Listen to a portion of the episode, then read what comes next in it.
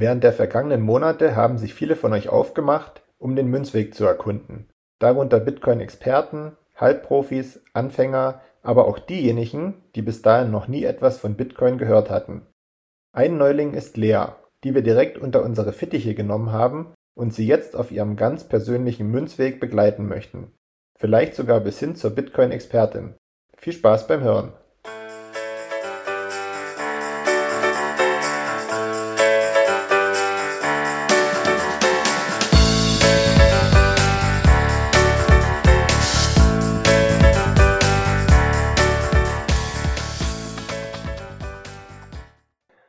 Hallo und herzlich willkommen zu unserer siebten Folge Leas Münzweg.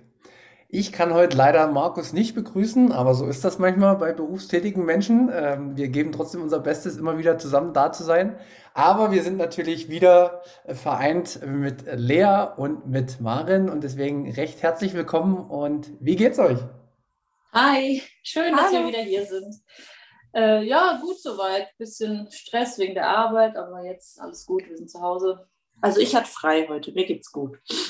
Ach, perfekt, Lea. Dann bist du ja bestimmt aufnahmebereit für das Thema Bitcoin, oder? Ich gebe mein Bestes. Ich wollte noch ein Mittagsschläfchen machen, aber es hat nicht funktioniert, aber ich gebe mein Bestes. Okay. Hat dich den Bitcoin schon ein bisschen gecatcht? Hat schon ein bisschen Interesse in dir geweckt? Hast du schon mal irgendwie einen anderen Podcast gehört? Irgendein anderes Buch, Kinderbuch oder irgendwas anderes gelesen? Ähm, äh, tatsächlich habe ich noch nichts gelesen, nein. Also ich verfolge immer diese Gruppe, diese andere, in der ich auch drin bin. Ne? Ähm, aber irgendwie, wenn du da fünf Minuten später reinguckst, sind da 200 neue Nachrichten und dann lese ich die immer so ein bisschen, aber dann verstehe ich nur die Hälfte. Aber ich lese sie mir durch, meistens. Aber es ist ja ganz normal. Da, wie gesagt, wir haben es ja schon mal ähm, angedeutet, dass sehr, sehr viele Begriffe neu sind. Aber hast du schon mal irgendwas gegoogelt äh, in Bezug zu Bitcoin? Hast du mal irgendwie Bitcoin Mining eingegeben oder sowas? Äh, ist das schon mal passiert? Oh, tatsächlich nicht, weil dann wäre ich bestimmt so erschlagen. Und ich bin dann immer so, wenn ich es dann nicht direkt verstehe, dann bin ich eher genervt davon und habe keine Lust darauf. Alles vollkommen in Ordnung, ist auch nicht schlimm. Ich will nur immer mal wieder, also es soll jetzt kein Vorführen oder sowas sein, sondern ich frage immer wieder die nächsten Wochen, um zu schauen. Für mich ist das auch so ein bisschen eine Analyse, die ich mache. Welcher Punkt hat dich gecatcht, dass dein eigenes Interesse geweckt wurde? Deswegen ist überhaupt nicht schlimm, alles gut, wir machen das weiter so. Ähm, ich bin nur gespannt, welcher Punkt das bei dir sein wird. Und da wirst du dann freudestrahlend von mir äh, auch darauf hingewiesen, wenn es soweit ist. Ja, ja, irgendwann ist dann der Punkt angekommen, wo man dann auch die Eigeninitiative ergreift. Das äh, mal gespannt, wann das äh, bei der Lea kommt.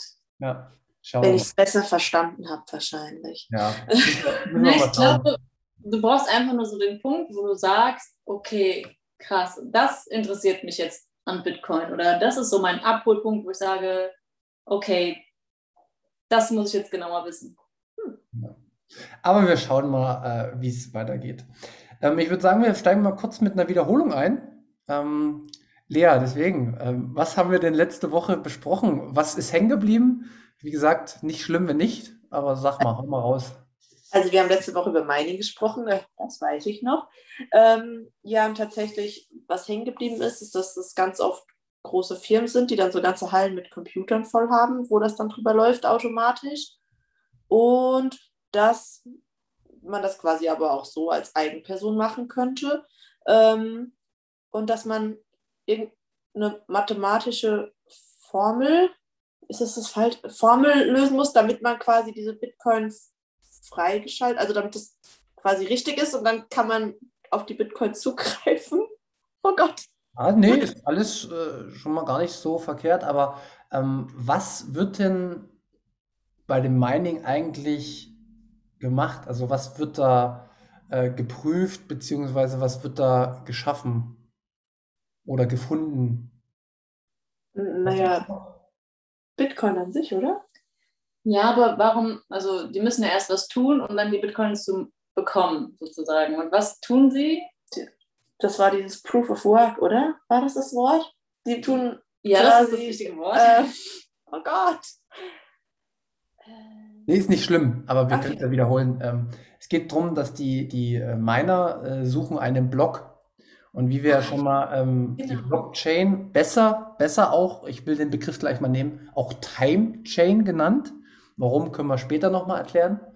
Ähm, es geht ja immer darum, dass wir den nächsten Block finden, in den im Endeffekt Transaktionen reingeschrieben werden, wenn meinetwegen jetzt ich, Markus, irgendwie 10.000 Satoshi Mhm. senden möchte, dann muss das ja irgendwo reingeschrieben werden, dass das auch wirklich den Besitzer wechselt. Und dafür sind diese Blöcke da. Und da kommt diese Transaktion rein. Und es muss halt jemanden geben, der das beschreibt, diesen Block. Mhm. Und das wird im Endeffekt durch den Mining-Prozess durchgeführt. Dass ein Block gefunden wird, welcher dann mit den Transaktionen gefüllt wird, die dann in dem Moment gerade anstehen. Genau. Okay. Ah, Okay. Kannst Ja, du Ja, ich kann mir doch. Es Ja. war so viel. Also, das ist immer so ein bisschen alles auf einmal, aber ein bisschen was bleibt hängen und wenn jedes Mal ein bisschen was hängen bleibt, dann ist es irgendwann ein bisschen mehr. Genau. Ähm, Maren, du hattest bezüglich, also wir gehen jetzt nochmal kurz weg von dir, Lea, weil wir haben eine Zuschauerfrage sozusagen bekommen und auf die wollen wir nochmal eingehen, weil vielleicht interessiert dich die auch und wir wollen das ja immer alles interaktiv gestalten. Also wer sich bei uns meldet, der wird ja auch mit eingebracht in die Folge. Ähm, deswegen äh, sag doch mal, welche, welche Frage ist denn da aufgekommen? Genau. Und zwar die Frage kam von einem Arbeitskollegen, der immer fleißig auch unseren Podcast hört. Und tatsächlich habe ich mir damals, als ich mich mit Mining beschäftigt habe, auch genau diese Frage gestellt. Und zwar ging es darum, er wollte wissen, ähm, wenn ja immer die Miner oder der Miner, der einen gültigen Block findet, mit Bitcoin belohnt wird und wir gesagt hatten, dass das immer ungefähr alle vier Jahre halbiert wird, die Belohnung was dann passiert, wenn keine neuen Bitcoins mehr ausgeschüttet werden. Er meinte, dass doch keiner das aus purer Nächstenliebe macht oder um das Netzwerk am Laufen zu halten, wenn er dafür keine Belohnung sozusagen bekommt. Genau. Ich hoffe, das können wir heute klären. Ja, äh, ich weiß nicht, ob wir es lernen können, weil es liegt ja weit in der Zukunft, dieser Fall. Ähm, aber wir können Zumindest uns, spekulieren. genau, wir können unsere Meinung mal abgeben. Um jetzt nochmal die Verknüpfung zu bekommen, ähm, das haben wir dir vergessen zu erklären letzte Woche. Das ist auch ein bisschen unsere Schuld. Ähm, derjenige Miner, der einen Block findet, bekommt eigentlich nicht nur die 6,25 Bitcoin aktuell als Belohnung, Genau, die sich jedes, alle vier Jahre halbieren. Das Genau. ich genau. Genau, perfekt. Sondern der bekommt auch für jeden Block eine gewisse Gebühr Mhm. dafür, dass er die Transaktion in den Block einträgt. Ah, Also so, ein- so, so ein Stück weit ein Arbeitsaufwand. Ähm, das hat man im Endeffekt ja ähm, bei den Banken aktuell oder bei allen, ja, bei ganz vielen Western Union oder weiß ich wo, die verlangen auch immer Gebühren. Wenn du jetzt Mhm. Geld von Deutschland nach El Salvador verschicken möchtest, dann verlangen die eine Gebühr von 10%. Also du sendest 100 Mhm. Euro hin und 90 kommen bei denjenigen dann an. So. Mhm. So eine Gebühr gibt es auch im Bitcoin-Netzwerk, im Main Layer. Und die ist, die wird immer so ein bisschen anhand des Aufkommens. Also, wenn du jetzt unbedingt willst, dass in den nächsten Block die Transaktion reingeschrieben wird, dann gibt es da halt eine Gebühr. Und wenn das halt ganz viele wollen, dann wird die Gebühr höher für dich. Weil dann machen, das ist so Angebot und Nachfrage. Also, wer ist bereit, was zu geben? Und so kann sich das hochschaukeln, dass die Gebühren auch steigen. So. Aktuell ist die Gebühr nicht so hoch. Wo wir jetzt diesen Kursrutsch nochmal hatten, ist die Gebühr mal wieder ein bisschen höher gewesen. 2017 war die Gebühr auch schon relativ hoch. Mal, also das ist ganz unterschiedlich immer gewesen in der Also Vergangenheit. ist quasi wie bei so einer Auktion, wo jeder den anderen überbieten will, damit er dann am Ende den Zuschlag bekommt. Richtig, kann man so sagen, ja. Kann man so Aber sagen. man muss dazu sagen, also du musst nicht so eine hohe Gebühr zahlen. Wenn Genau. du sagst, es ist jetzt nicht so wichtig, dass die Transaktion direkt in den nächsten Block kommt, sondern du sagst, ich habe auch Zeit, wenn das jetzt erst in, dem, in der Stunde oder so von einem Miner bestätigt wird, dann ist es auch nicht schlimm, dann kannst du auch eine niedrige Gebühr ansetzen, weil man geht davon aus, dass die Miner natürlich immer erst die Transaktionen in ihren Block packen wollen, äh, die auch hohe Gebühren haben, weil die ja diese Gebühren dann quasi gut geschrieben bekommen. Genau. Aber wie gesagt, wenn es dir egal ist, ob das jetzt direkt in den nächsten Block kommt oder das Ah, länger dauert, Okay. dann musst du nicht so eine hohe Gebühr machen. Quasi, dann kommt man irgendwann dran. Genau. Du siehst es direkt, dass die, dass die, dass da die Transaktion getätigt wurde. Sie ist halt nur noch nicht bestätigt. Genau. Ah, okay. Und das kann, du kannst auch rein theoretisch zehn Tage warten. Wenn Ja. du sagst, okay, ich, ich setze das jetzt auf ganz niedrig, mir ist wichtig, dass ich nicht so viel Gebühren zahle, dann sagst du, naja, gut, in zehn Tagen werden jetzt hier die ganzen, die jetzt unbedingt super schnell ihre Transaktion haben wollen, dann sind die vielleicht durch, dann macht das auch einer für weniger Geld. Das ist, ist immer so ein bisschen, ja, ist ein Markt, der da im Endeffekt auch entsteht. Aber ausgehend von diesem Fakt sind das die beiden Sachen, womit ein Miner Geld verdient. Mhm. einmal die Bitcoin ausgeschüttet. Die werden sozusagen als UTXO, falls ihr das schon mal, kannst du schon mal hören, falls jemand UTXO sagt, meint er im Endeffekt die Bitcoins, die dann verwendet werden. Okay. Genau. Was- was ist das eine Abkürzung für irgendwas? Ja, ist Ähm, auch eine Bildabkürzung. Unspended Transaction Output. Genau. Okay. Genau. Aber wie gesagt, das muss man alles nicht wissen, sondern einfach nur UTXO sind Bitcoin. Kannst du dir so mal merken. Okay. Einfach ist. Genau. Nur Bitcoin, die noch nicht freigeschaltet. Doch, das sind Ah. dann die, die schon auch frei ge ge Ah, okay. sind. Genau. Okay. Also das sind auch deine Bitcoin auf deiner Wallet zum Beispiel. Das sind alles diese UTXOs, Mhm. weil das ja alles quasi, wie kann man das einfach erklären? Das sind ähm, alles Transaktionen, die noch nicht ausgegeben wurden, Richtig. sozusagen. Richtig. Und deswegen unspended. Äh, genau. ah, okay. Aber gut, so, und jetzt kommen wir zu der Zuschauerfrage.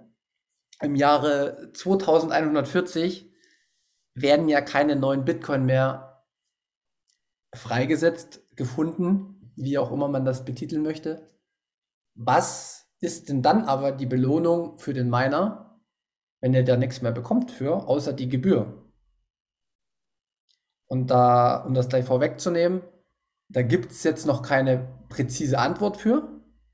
Aber, wie wir ja schon festgestellt haben, die Gebühren werden immer bleiben. Und was in 100 Jahren oder in über 120 Jahren ist, das kann man natürlich nicht immer vorhersehen, aber man kann jetzt aktuell schon erkennen, dass Bitcoin an sich wie so ein, wie so ein Grundnetzwerk ist. Also kannst du dir so vorstellen, meinetwegen wie das Internet. Mhm. Also du hast jetzt ganz viele verbundene Rechner auf der Welt miteinander, die Informationen austauschen und so hast du dann irgendwann ganz viele verbundene Rechner, die Werte transferieren. Und wie beim Internet gibt es ja dann ähm, Firmen, weiß ich nicht, Google oder ähm, Facebook oder weiß ich nicht was. Also es gibt Mhm. Firmen oder auch andere Technologien, die nochmal auf dem Grundnetzwerk aufbauen. Und damit die das machen können, müssen die die Transaktion setteln, nennt man das. Also die müssen das in der Bitcoin Main Layer, nennt man es, muss man das festhalten und, und auch, vielleicht mal verschieben. Das ist ein bisschen technisch komplizierter jetzt, aber ich will es gar nicht so kompliziert machen. Fakt ist, man geht davon aus, dass, dass sich das Netzwerk absichern wird über die Gebühren, weil die werden Mhm. irgendwann so teuer sein, dass die ganze Welt da sozusagen drauf zugreift, dass wir, sag ich mal, normallos gar nicht mehr über den Main Layer Transaktionen vollführen werden, sondern über das Lightning Netzwerk. Hast du Das davon schon erklärt mal was glaube ich. also wir können es mal anschneiden, oder? Aber das ist, Genau. ich. Wir haben ja jetzt, du hast jetzt die Blue Wallet schon, ne? Hast du gesagt? Genau. Ja. Und ich habe hab dir jetzt gerade mal in meiner unendlichen Güte ein paar Cent geschickt, um dir das zu Vielen zeigen. Dank nochmal. Ja, genau. Und da hast du ja schon gesehen, dass das relativ schnell und einfach Ja. funktioniert hat. Und da sprechen wir nicht mehr von dem Bitcoin-Netzwerk, sondern das ist, das ist im Endeffekt auf dem Bitcoin-Netzwerk nochmal ein, ein, ein zusätzliches Netzwerk oben drauf gebaut. Stell dir einfach vor, Bitcoin ist das Fundament und Lightning sind jetzt die festen ähm, Stahlsäulen, die eingelassen werden, um noch weitere Dinge draufzubauen, damit du das so verstehst. Quasi wie die Browser beim Internet, damit ich das Internet benutze. Ja, kommt zum Beispiel, es ist eine Anwendung auf dem Bitcoin-Netzwerk. Okay. nicht, genau, wie der Browser oder nur das einzig Gute beim Lightning ist, es ist genauso dezentral wie das Bitcoin-Netzwerk. Okay. Da, aber da kommen wir später nochmal zu. Aber Fakt ist, man geht davon aus, dass sich das Netzwerk in, im Jahr 2000 oder ab dem Jahr 2140 nur noch durch die Gebühren finanzieren wird. Und es wird auch Leute geben, die werden dadurch den Anreiz haben, die nächsten Blöcke zu suchen und somit das äh, Netzwerk absichern. Hm. Genau. Leider werden wir das nicht mehr erfahren, wie es äh, dann ist. Schade. Nicht. Ja, genau. Aber wie gesagt, das, ähm, in der Theorie ist das äh, auch der größte, also das ist zumindest auch eine Sache, die, die ist nicht zu 100% klar, wie das genau läuft. Also da braucht Bitcoin auch noch Entwicklungszeitraum, aber den hat es ja Gott sei Dank. Ich meine, in 120 Jahren, was war vor 120 Jahren? Ne? Wenn du mal zurückschaust, da hatten wir noch kein Internet, da gab es äh, noch nicht mal so richtig das Auto. Also du siehst, da kann eine Menge passieren, äh, was da noch alles drauf aufgebaut wird. Und dementsprechend gibt es da auch jetzt gedanklich schon Lösungen für. Krass. Ja, Genau. Äh, wird man dann sehen, was dann passiert. Also wir nicht, aber andere. Und äh, bestimmt äh, Ja. wird es trotzdem weitergehen. Auch wenn dann keine neuen Bitcoin mehr dem Netzwerk zugeführt werden. Aber irgendwie geht es bestimmt weiter. Lea, hast du jetzt, ich habe jetzt schon wieder so viel geredet, sorry, ich hatte so meinen Faden im Kopf, den musste ich loswerden. Ähm, hat sich irgendwas noch an Fragen gegeben, gerade bei dem, was wir besprochen haben? Hm. Wahrscheinlich, nur gerade in der Sekunde jetzt noch nicht. Nee, tatsächlich. Aber wie Außer gesagt, Begriffen, die ich nicht so richtig verstehe. Aber ja. Genau. Musste auch nicht, was mir immer wirklich geholfen hat, war Bitcoin, also das Netzwerk, also die ganz vielen verbundenen Computer weltweit, Ja. die ganze Struktur des, des Main Layers, also des Hauptnetzwerkes, als ein Fundament zu sehen, wo obendrauf noch Mhm. andere Dinge gebaut werden, nur halt in digitaler Infrastruktur. Genau, das, da- also dass du immer die, die äh, analoge Welt hast, du hast ein Fundament, und Mhm. auf dem Fundament kannst du jetzt ein Haus bauen, du kannst da ähm, das Fundament erweitern, du kannst äh, irgendwie ein riesen krasses Hochhaus bauen, das ist alles möglich. Aber wichtig ist, dass das Fundament sicher ist, nicht kaputt geht, dass niemand kaputt schlagen kann. Und ähm, wenn du da jetzt an ein Fundament denkst, denk einfach an das sicherste Fundament, was du dir jemals vorstellen könntest. Ja. Das ist, da, damit hat man zumindest, äh, so habe ich mir das früher immer erklärt. Genau. Ja, es ist immer einfach, wenn man sich das, das bisschen bildlich vorstellt, weil wenn man nicht so den technischen Hintergrund hat, Ja. das auf dieser technischen Ebene da zu verstehen, ist äh, sehr schwer. Deswegen ist es immer ganz schön, wenn man so ein, so ein Bild vor Augen hat, wo man sich das so ein bisschen besser darunter vorstellen kann, wie das ungefähr funktioniert. Ja. Macht es einfacher. Oh je. das ist sehr viel am Anfang, ich weiß, ich kenne das auch und äh, so Gott, äh, blicke ich da jemals durch? Das ist ach, alles so viel, was auf einen einprasselt dann. Aber ähm, irgendwann lichtet sich das Dickicht und dann, dann wird es besser. Ja, ähm, ich habe jetzt super viele Sachen, die ich dir noch als Vergleich bringen könnte, aber ich, ich mag es auch manchmal so ein bisschen, das zu vergleichen mit, mit dem aktuellen System, was wir haben. Mhm. Also das Fundament, was wir jetzt, wenn wir das vergleichen wollen würden mit dem Euro, ne, was jetzt, sag ich mal, der Gegenpart ist zum Bitcoin, Mhm. das sogenannte Fiat-Geld, wie du vielleicht noch weißt. Mhm. Das weiß ich noch. Ja, genau. Ich Ähm, weiß nur nicht mehr, für was die Abkürzung war, aber das, den Begriff kannte ich noch. Ja. Merkt ihr einfach, es werde, es kommt aus dem Nichts und jeder kann es per Knopfdruck. Das reicht eigentlich. Genau. Ähm, nee, was ich sagen wollte ist, wenn du dir jetzt den Euro vorstellst, ne? Ja.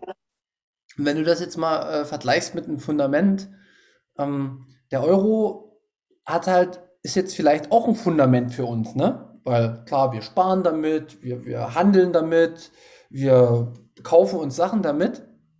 Aber die Stabilität des Euros wird im Wesentlichen davon bestimmt, was eine zentrale Instanz, also die Europäische Zentralbank, entscheidet.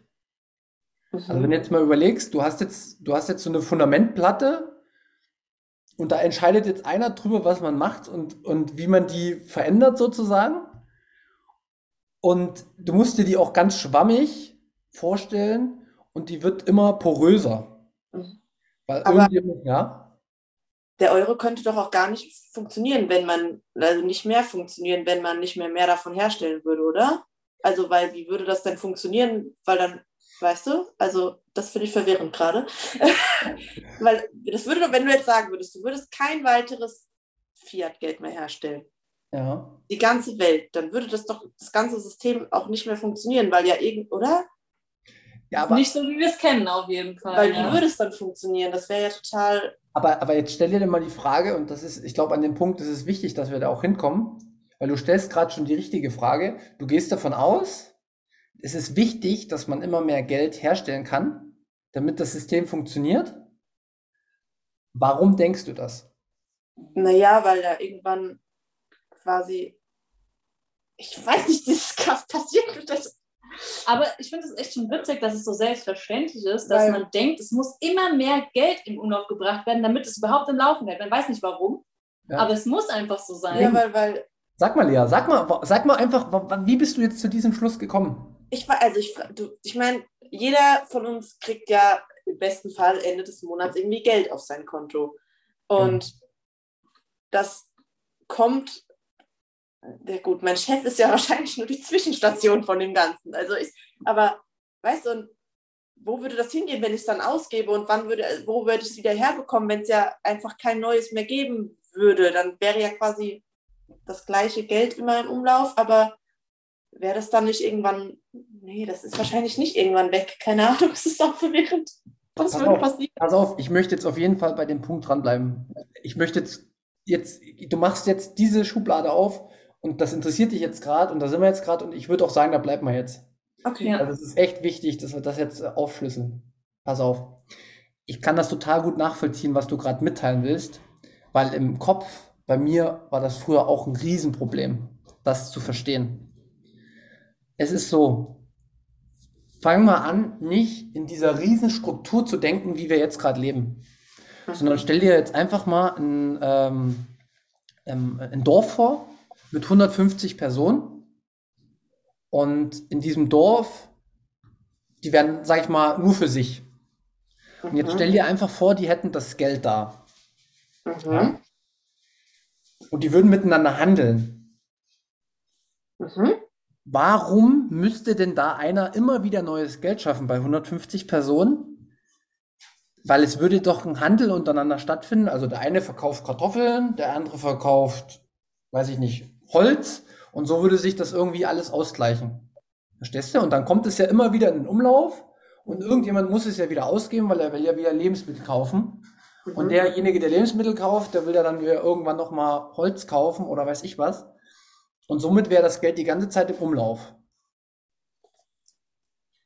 Ja. also äh, klar, in der kleinen Form würde es aber hier, also dann hätte jeder so einen Grundbetrag an, an Geld und das würde dann funktionieren, klar, aber dann also würde es keine Menschen geben, die immer reicher und immer reicher, also weißt du, weil es gibt ja Menschen, die immer mehr Geld wollen und immer mehr Geld wollen und dann hätte in dem kleinen Dorf irgendwann jemand ganz viel Geld und sonst hätte keiner mehr Geld.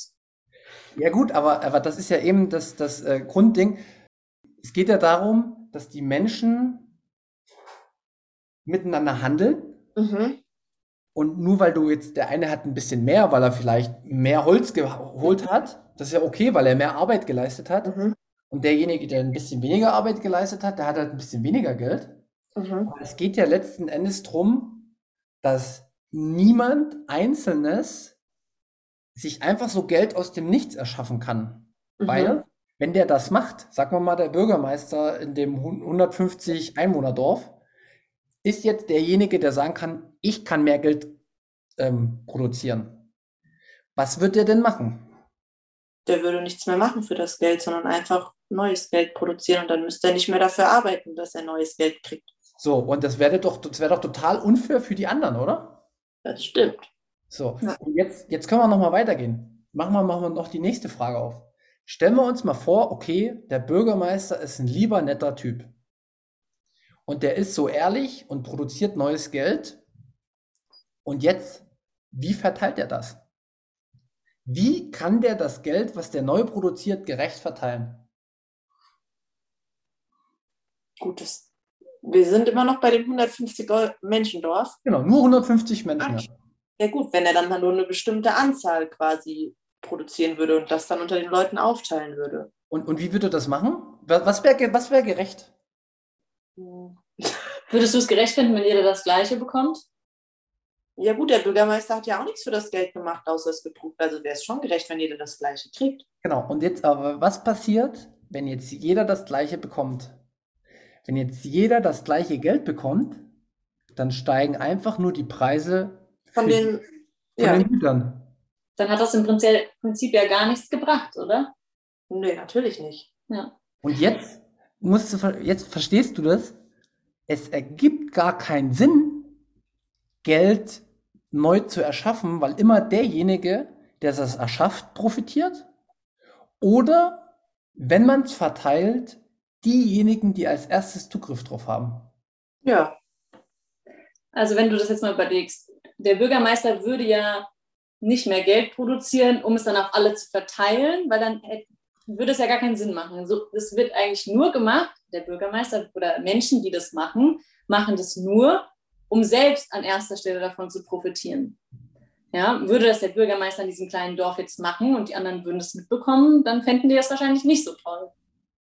Na, das, das wäre gemein. Ja, aber genauso ist es auch bei uns im echten Leben sozusagen. Genau. Also ich, ich, man kann jetzt, ich will noch gar nicht, ich will noch gar nicht zu der Bewertung des heutigen Systems kommen, da können wir nochmal anders machen, sondern ich will einfach jetzt nochmal auch in den Punkt bleiben. Es würde doch auch funktionieren, wenn man einfach nur das Geld, was man hat, mit dem man handelt, ne, in dieser 150 mhm. äh, äh, Bewohnerdorf, wenn man das einfach nur teilen kann. Mhm. Weil dann würde doch das, der Wert an sich stabil bleiben, wie bei einer Pizza. Ich habe eine Pizza und die kann ich in erstmal vier Stücke zerteilen. Mhm. Aber jetzt merke ich auf einmal, es braucht mehr, noch mehr, dann muss, es, muss man es noch weiter zerteilen können. Und so ist es zum Beispiel auch bei der Gesamtmenge von Bitcoin. Du hast 21 Millionen, die zur mhm. Verfügung sind für die ganze Welt. Mhm. Jetzt, jetzt wird es natürlich wieder größer, aber du kannst jetzt auch für die, du könntest auch sagen, für die 150 äh, Einwohner gibt es 21 Millionen Bitcoin. So. Und die verteilen sich halt so.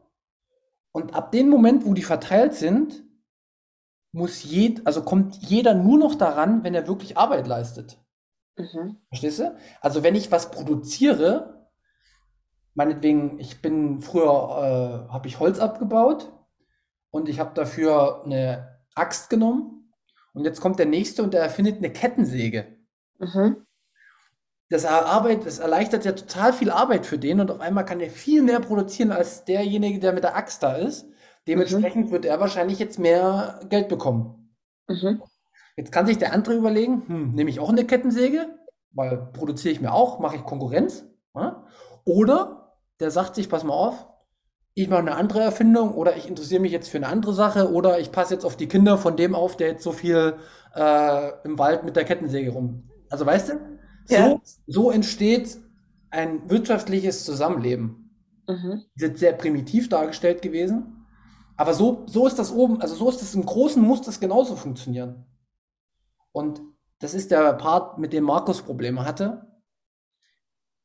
Du kannst Bitcoin halt immer weiter teilen aber es verliert nicht an seinem Wert, weil die maximale Anzahl von 21 nicht überschritten wird. Mhm. Weil wenn du mal guckst, ist es egal, ob du einen 100 Euro Schein in der Hand hast oder 100 Euro in 1 Euro Münzen. Das ist egal, das ist immer trotzdem das gleiche Wert. Genau. Und in so einem System, wo ähm, du nicht unbegrenzt mehr Geld herstellen kannst, kann sich auch keiner ein unfairen Vorteil dadurch erschaffen. Das heißt, du kannst dir nur einen Vorteil erschaffen, wenn du wirklich etwas dafür leistest und tust für die Gesellschaft und dadurch halt vielleicht mehr Bitcoin verdienst als jemand anders, weil du aber auch wirklich mehr Arbeit und Zeit reingesteckt hast, um dir diesen Vorteil zu verschaffen. Genau. Und weißt du, wodurch ich das verstanden habe? Oder was mein Eingangstor war? Ich habe mir irgendwann mal, also ich, ich bin nicht so richtig klargekommen mit den ganzen Kriegen, die jetzt die letzten 70 Jahre stattgefunden haben nach dem Zweiten Weltkrieg. Und einfach jedes Land, egal wann in der Geschichte, hat immer wieder mit neu selbst erschaffenem Geld Kriege produziert. Und wenn ich mir einfach vorstelle, dass man Geld sich jetzt nur noch wirklich holen kann, wenn ich Arbeit und Leistung reinstecke, dann überlege ich mir vielleicht auch, ob es Sinn macht, einen Krieg zu führen, weil ein Krieg kostet immer sehr, sehr viel und bringt manchmal vielleicht gar nicht das, was man eingesetzt hat. Dementsprechend wäre der Anreiz gar nicht mehr da, einen Krieg zu führen. Das war mein Eingangstor zum Bitcoin, wo ich gesagt habe, okay, wenn, wenn Bitcoin die Möglichkeit mit, mit sich bringen könnte, eine Großzahl der Kriege zu verhindern oder zumindest zu verringern, schon dann lohnt es sich, sich mit dieser Sache viel, viel intensiver auseinanderzusetzen. Weil selbst wenn du Krieg führen würdest, dann würde dir einfach irgendwann das Geld ausgehen, weil du, irgendwann kannst du es nicht weiter finanzieren, weil du nicht einfach ständig neues mhm. Geld nachlegen kannst.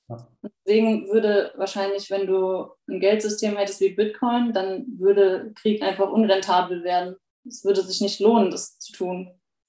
Genau. Und es würden hoffentlich dann bessere und andere Wege gefunden werden, um sich zu einigen.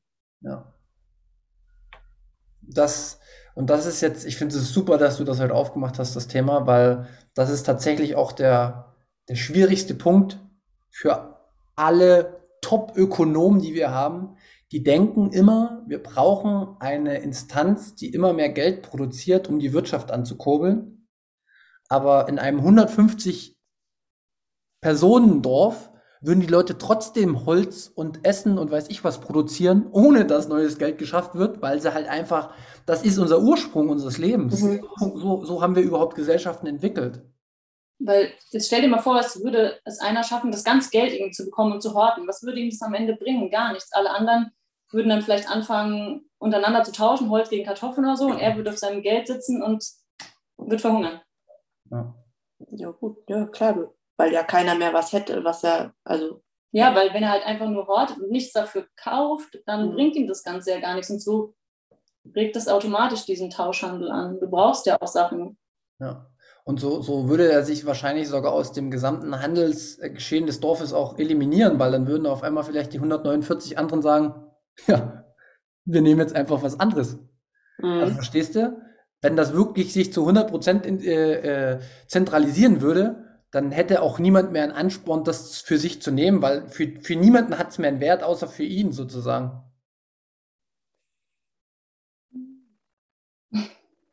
Ja, aber lass das ruhig mal wirken. Das, da, da muss man auch drüber nachdenken. Das ist nichts, was man jetzt hier einfach so mal äh, beim Vorbeigehen versteht oder so. Also ich habe da bestimmt ein halbes Jahr, ach länger, ein Jahr gebraucht, um das halbwegs zu verstehen. Ja, wie gesagt, ist dann auch so wieder so ein bisschen, bisschen die emotionalere Sache an Bitcoin, wenn man sich auf einmal mal so dessen bewusst wird und nicht immer nur diese Technik dahinter sieht oder als Zahlungssystem, sondern auch sowas dann aufmacht, dann äh, das muss dann erstmal sacken. Genau. Aber also landet mehr Geld, was gemacht wird, am Ende eh nur bei Leuten, die eh schon mehr Geld haben. Das ist tatsächlich das, was aktuell passiert. In unserem, wenn wir es jetzt wieder vergleichen mit dem Fiat-System, was wir haben, es gibt eine zentrale Stelle, die neues Geld produziert. So. Und die nehmen das gar nicht nur für sich, sondern die verteilen das schon. Aber wer ist derjenige, der als erstes das Geld bekommt? Wie, wie entscheidet man das? Hm. Das sind meistens Interessenvertreter, das sind Banken, das sind große Firmen, die dann wieder noch mehr Mittel bekommen, um ihre Dinge oder ihren, ihren, ihre Arbeitsplätze zu schaffen, um Konsum zu kreieren. Also es wird immer wieder Geld reingepumpt, um ihr müsst handeln, ihr müsst konsumieren, ihr müsst, ihr müsst, ihr müsst. Nee, wir müssen aber nicht. Aber das System hält sich nur, indem wir immer wieder in dieses Müssen reingetrieben werden. Mhm. Ja. Und ähm, das beste Beispiel ist eigentlich auch die Corona-Krise. In der Corona-Krise hat sich das Vermögen der Reichsten um ja. ein Vielfaches erhöht. Und die Armen sind jetzt nicht unbedingt reicher geworden. Aber ja, das Problem meisten sind ja noch ärmer geworden als vorher. Richtig, Richtig. Und das hat aber auch jetzt im, im Nachgang jetzt auch alles wieder mit Inflation was zu tun, weil jetzt kommt wieder diese, also für mich, für mich, ne, das ist wieder, das sehen andere anders. Ich bin aber nicht studiert und weiß ich was, aber für mich hängt die Geldmengenausweitung nicht sofort, aber auf lange Sicht immer mit der Inflation zusammen. Weil es logisch ist, wenn, wie ich es dir erst erklärt habe, wenn du auf einmal ähm, jeden ganz viel Geld mehr gibst, ja, dann steigen einfach die Preise um das, was du mehr in, in den Raum geworfen hast. So. Ja. Ganz so einfach ist es jetzt nicht in unserem jetzigen System. Ist alles viel komplizierter, alles viel äh, durchmischter. Das versteht keine Sau. Nicht mal die denken, die es verstehen, verstehen es. Ähm, aber so wird halt auch irgendwie ein Konstrukt geschafft, was auch niemand mehr hinterfragt. Weil umso komplizierter Sache, Sachen werden, ne, umso weniger äh, tauchen die Leute dann auch rein. Mhm. Ich weiß nicht, ob das Absicht ist oder ob das einfach so entstanden ist, aber ähm, es ist auf jeden Fall komisch. Ich sehe schon so die riesen Rauchwolke über deinem Kopf. Das arbeitet heute bestimmt noch.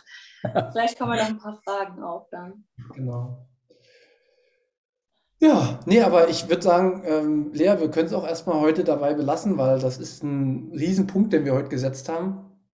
Ähm, wir sind tatsächlich in, ja, Aber wenn man ja quasi äh, von dem Fiat-Geld kann man ja Bitcoin kaufen.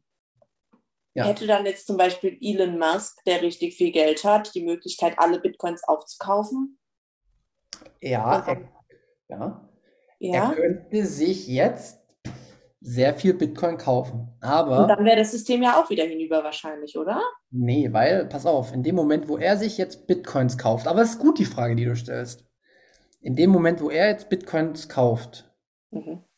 gibt es ja welche, die das verkaufen müssen. Mhm. Weil es halten ja irgendwelche Leute. Oder er Mhm. macht es durch Mining. Also bei Mining ne, muss er Computerpower reinhauen und dann in einer gewissen Zeit kriegt er so und so viel. Aber ist auch ein Zufall. Also ist gar nicht so einfach, dass er das dann wirklich immer kriegt. Und wenn Mhm. er jetzt sagt, er kauft es einfach von Markt weg, dann muss immer jemand bereit sein, das zu verkaufen. So. Und Mhm. umso mehr Nachfrage er in den, in den Markt wirft, umso höher würde der Preis steigen. Und auf einmal würden alle anderen auch sehen, Mensch, der will jetzt aber echt viele Bitcoin. Und die würden sagen, nö, ich verkaufe nicht mehr. Und dann wird er den Preis immer höher treiben. Immer Und dann höher kann er sich irgendwann gar nicht mehr so viel leisten davon, oder? Richtig. Weil es müsste immer welche geben, die das auch verkaufen.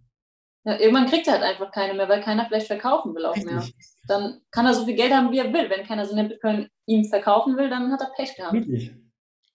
Und ich kann dir sagen, das klingt jetzt verrückt, aber wenn Elon Musk jetzt zu mir kommen würde und er würde mir für meine, ach, weiß ich nicht, nehmen wir, machen wir es mal einfach, nehmen wir mal an, ich hätte jetzt einen Bitcoin. Und er kommt und sagt, ich gebe dir jetzt 40.000 Euro dafür. Und der Kurs ist gerade bei 30.000 Euro. Ich würde es nicht geben. Dann würde er den nächsten Tag wiederkommen und würde sagen, ich gebe dir 50.000 Euro dafür. Ich würde es nicht geben. Dann würde er wiederkommen. Also verstehst du, es kommt darauf Mhm. an, das würde sich ja im Markt dann auch sp- widerspiegeln. Du musst dir halt vorstellen, da sind Millionen Leute, die da drin handeln und so. Und die würden das auf einmal mitkriegen, dass der immer mehr will und auf einmal kriegen das auch alle anderen mit. Und dann steigt der Kurs ins Vierfache. Ja, gut. Hm. Und er hätte im Endeffekt vielleicht auch ein Stück weit seine, seine Kaufkraft, die er jetzt noch im Fiat-Geld hat, äh, vielleicht auch ein bisschen riskiert, weil ähm, es kann ja auch sein, dass dann irgendwie wieder mal ein Kursabsturz ist, weil irgendwelche anderen dann wieder verkaufen, nachdem er gekauft hat und auf einmal ist das alles wieder viel weniger wert. Also das ist auch immer mit Risiko verbunden, das will ich dir damit sagen. Mhm. Genauso, wenn du jetzt Bitcoin kaufst, kurzfristig gesehen ist es auch erstmal ein Risiko für dich. Du weißt nicht, ob der Kurs morgen noch genauso steht wie heute. Mhm. Das Einzige, was, was, man, was, du dir, was du erfahren kannst, ist, dass es nur 21 Millionen gibt. Das ist schon kein schlechtes Feature. Und dass in all, immer aller vier Jahre die Belohnung sich halbiert. Das bedeutet, die Nachfrage ist meinetwegen gleich, aber das Angebot sinkt. Das ist ein Mechanismus, der, den man absehen kann aktuell, wenn man sich mit Bitcoin und, sag ich mal, dem preislichen Verlauf beschäftigt. Okay. Noch eine Frage? Nee, ist so witzig, weil ich dachte am Anfang immer, ich könnte einfach, wenn ich jetzt richtig reich wäre, mein ganzes Geld nehmen und mir so viel kaufen davon, wie ich will. Ja, das, das denken viele, aber das ist ein Marktprozess, den, den kannst du nicht einfach so. Also, das, das, er kann sich viel kaufen. Ich möchte nicht sagen, dass der sich nicht ohne Probleme jetzt äh, meinetwegen 100.000 Bitcoin kaufen könnte. Aber da wären ja immer noch Mhm. so und so viel, die er nicht hätte. Mhm. Und ähm, wie gesagt, die müssen auch gucken, dass sie das nicht, also es, es kaufen sich auch Reiche. Das ist ganz klar. So, so wie ich mir meine Satoshis decke, kaufen die sich vielleicht mal einen Bitcoin oder irgendwas. Aber ähm, darum vielleicht, geht's gar nicht, weil dann hat er ja meinetwegen auch sein Geld irgendwo verdient, ne? Gut, vielleicht hat er nur Kredite, aber dann geht er auch ein Risiko ein. Also das ist alles nicht so einfach. Das, das, das ist nicht so, wie du denkst, dass das jetzt einfach die Leute machen könnten. Weil wenn es so wäre, Lea, dann hätten sie es auch schon gemacht. Wenn das alles so einfach wäre, äh, dann, das ist ja das Verrückte, dass das alles irgendwie immer an Energie und Zeit hängt. Und diese zwei Faktoren kannst du nicht austricksen. Weißt du, wenn, pass mal auf, Mhm. jetzt stell dir mal die andere Frage. Was muss ein Elon Musk machen, damit er mehr Dollar bekommt? Naja, der muss, erstmal muss der seine coolen Autos entwickeln und dann mussten Leute die kaufen. Aber weißt du, was der noch macht?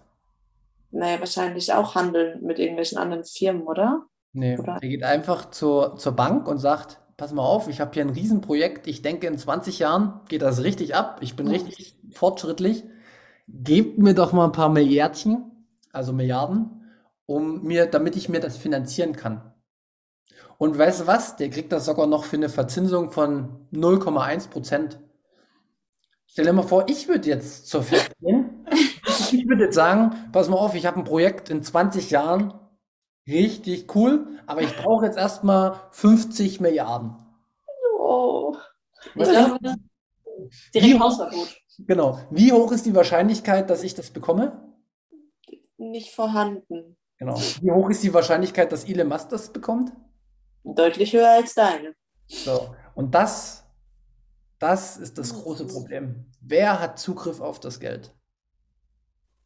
Hm. Ja, Ja. ist ein bisschen frustrierend, oder? Ja. Wenn man ja überlegt, dass dann das am Ende wieder auf Kosten von uns kleinen Leuten läuft. Weil alles Geld, was neu erschaffen wird, mindert ja wieder unseren Anteil am Ganzen. Also finden wir nicht so witzig. Passiert trotzdem. Das ist ganz schön traurig. Ja, und als mir das dann mal so klar wurde, da hat es dann angefangen. Das ist bei mir so richtig. Und jetzt kann ich dir noch was Schlimmeres sagen. Aber da machen wir jetzt auch wirklich Schluss. Es gibt sogar, es gibt sogar ähm, noch Menschen, die kommen noch leichter ans Geld und das sind tatsächlich die Staaten. Weil die sind immer, sagen wir mal so, der, der letzte Mohikaner, der immer alles rettet. Und wenn man sich irgendwas retten will und ich brauche Geld dafür, dann holen die sich das einfach, weil im Zweifel sind die, die am nächsten am Topf sitzen und das rausholen. Und somit ihre Schulden ausgleichen und das System am Laufen halten. Das finde ich nicht fair. Ja.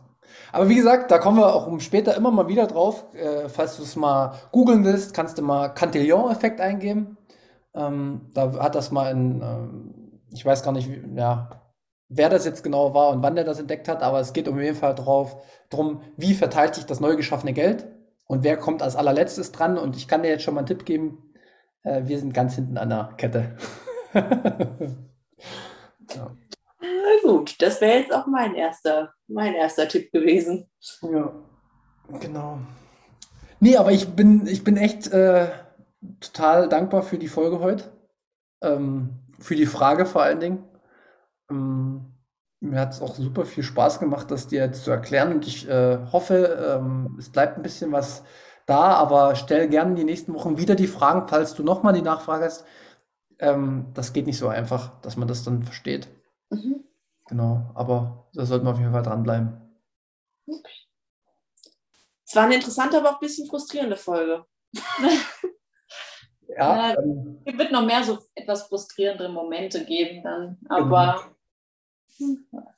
Und ich kann dir wieder was, damit wir jetzt einen positiven Abschluss machen, stell dir einfach mal vor, du hättest 2000 gelebt, also im Jahr 2000 oder 1990 und du hättest das Ganze, weil da war das System auch schon so und du hättest schon die Fehler erkannt, aber du hättest keinen Ausweg gehabt. Und wir können uns total zufrieden und glücklich schätzen für die Zukunft, weil es gibt Bitcoin und Bitcoin wurde genau dafür geschaffen, um diese Fehler zu korrigieren. Und das Einzige, was wir machen müssen, ist für uns selbst Bitcoin kennenlernen und wer will, investieren. Und damit gibt man seine Stimme ab für ein anderes System. Und jeder, der möchte, kann ja auch im Alten bleiben. Habe ich auch kein Problem mit. Ich möchte nur in ein neues, weil ich denke, dass das neue gerechter und besser ist und weniger Kriege hat, äh, weniger Umweltverschmutzung, ähm, das zwischenmenschliche Handeln insgesamt verbessert. Das sind all die Fakten, die dann kommen. Ähm, Bitcoin fixes this. Genau, das ist ein System, von dem alle profitieren und nicht nur ein paar wenige an der Spitze. Ja. Ich glaube, da sind wir uns einig. Genau. Gut, Lea, dann lassen wir das jetzt wirken. ähm, ich würde sagen, ich äh, verabschiede mich jetzt schon mal. Ähm, vielen Dank, dass ihr eingeschaltet habt oder uns zuhört. Ähm, wir hoffen, dass wir euch auch ein bisschen Mehrwert bieten konnten. Ähm, liked uns, teilt uns wie jede Woche. Und ansonsten wünsche ich euch eine schöne Restwoche und freue mich auf nächste Woche. Macht's gut. Und Lea und äh, Marin, ihr habt wie immer das letzte Wort. Ja, und bei Fragen immer her damit. Wir, wir hoffen, dass wir noch ein paar beantworten können in Zukunft. Und es freut uns auch immer, wenn Leute uns noch mal was fragen. Das zeigt, äh, dass Interesse da ist. Und ja, ich würde sagen, dann bis nächste Woche. Stellt mir bitte keine Fragen, ich kann sie nicht beantworten, aber wir hören uns auch nächste Woche. Macht's gut. Tschüss. Macht's gut. Ciao.